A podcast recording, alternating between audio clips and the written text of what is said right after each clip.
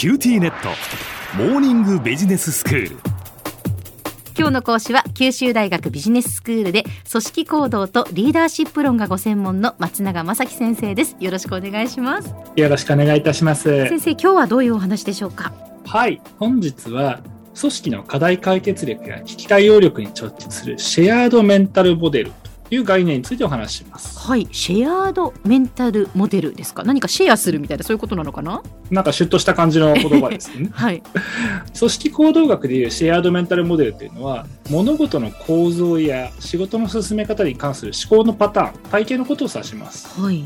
つまりなんかあるキーワードを耳にした時にこうパッと思い浮かべるようなイメージであったり、うん。あるいはあるタスクに取り組むとなった時になんか特別に指示されるようなことがなければ自然と手が動く普通の仕事の進め方のことというふうに思ってください。はい。これが高い精度で共有されているチームというのは、いわゆるあうんの呼吸で共同ができるようになって、うん。特に短時間で重要な意思決定を行わねばならない緊急時に強みを発揮します。はい。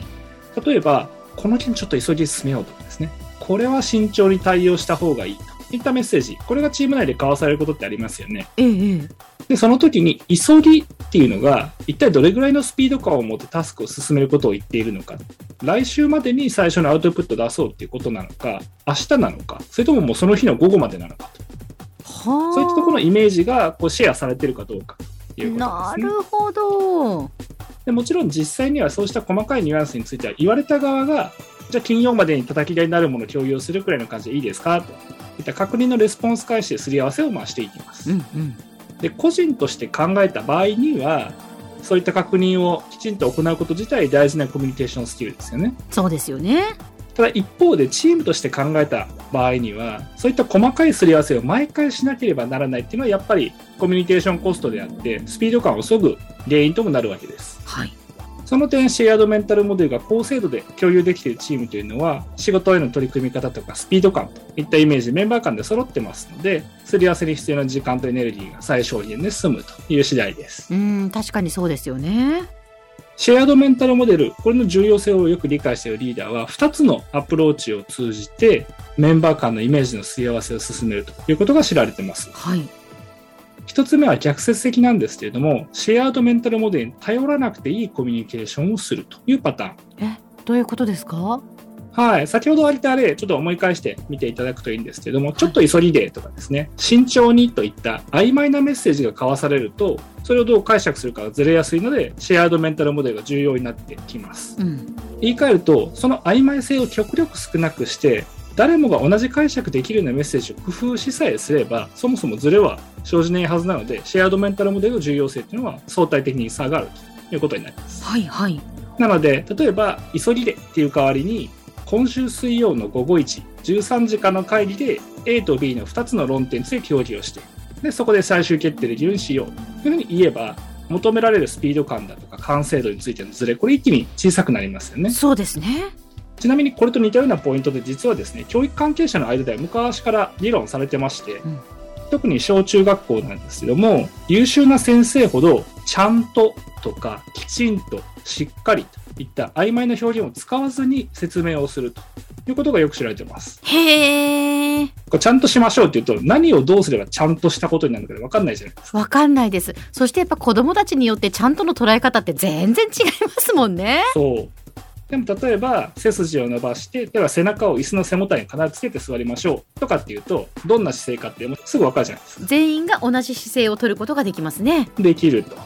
そういったあの指示の仕方をするっていうのは、シェアードモニタルモデルに通じるところがあるのかうんなと思います。でチームとしてシェアードメンタルモデルを確立するのが構造的に難しい場合、例えば結成から解散まであまり時間がないような時で、かつ社内の同じ部署だけじゃなくって、他部署とか社外からもメンバーが参画するようなプロジェクトなんかだと、こういったアプローチの方がフィットしやすいかなと思います。そうですねだからもう具体的にやっぱメッセージを伝えて全員がそれを共有できるようにするっていうことですよねはい。で、リーダーがそういうふうにアプローチする以外のやり方として、チーム内でのイメージ共有の精度を高めるもう一つのアプローチというのが、これはあの shared mental model、日々の業務を通じてメンテナンスをしていくというやり方です。はいこの点については、アメリカ空軍特殊部隊など特に複雑高度で、かつ突発的な事態への対応が求められるチームを長年研究しているメアリー・ウォラーいうアメリカチュレン大学の教授の分析が参考になります。はい。モラー教授の研究によると、特殊部隊の中でやっぱりこうパフォーマンス、いいチーム、悪いチーム、分かれるそうなんですね。ええええで、そこにはシェアードメンタルモデルの制度というのが絡んでくると。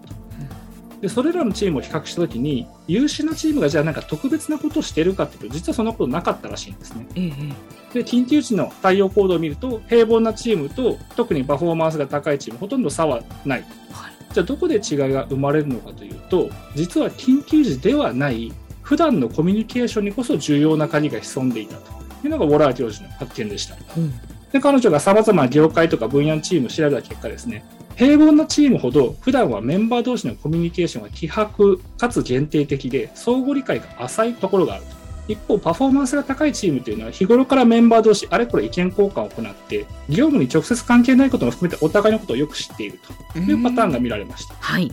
そのため後者のチームではメンバーお互いの癖とか強みとか過去の経験、思考パターン、そういったものを把握してるわけですね。ええこれが緊急対応時に効いてきます。うん時間かけて細かく確認を取る余裕がないような時でも、あの人だったらきっとこう考えるはずだとか、あの人ならこう言えばすぐ反応してくれるはずだといった信頼関係があるので、ズレを生じさせることなく、チームとして精度高く連動して動くことができるという次第です。うんということはやっぱり日頃のそのコミュニケーションをどう取っているかっていうのがすごく重要になってくるっていうことですね。ですです。それをなしに、ことが起こった時だけいきなりあうんの呼吸をやろうと言っても、まあそうはいかない。確かに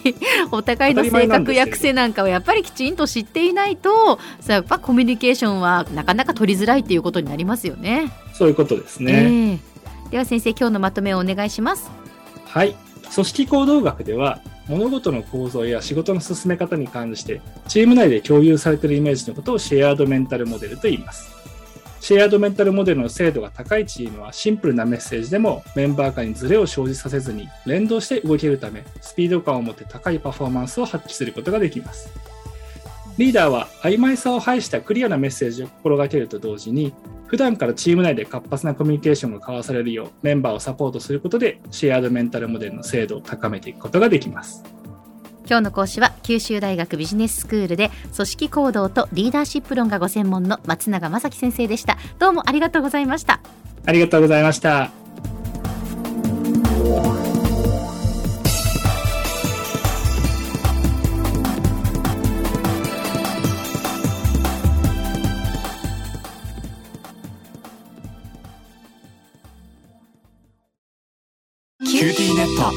今日寝坊しちゃって急いでお弁当準備したのにパパテレワークだったのよ。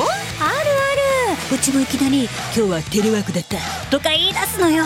でもうちじゃネットつながりにくいって結局出社してるわよ。ビビック入れてあげたら？テレワークを快適に。光はビビック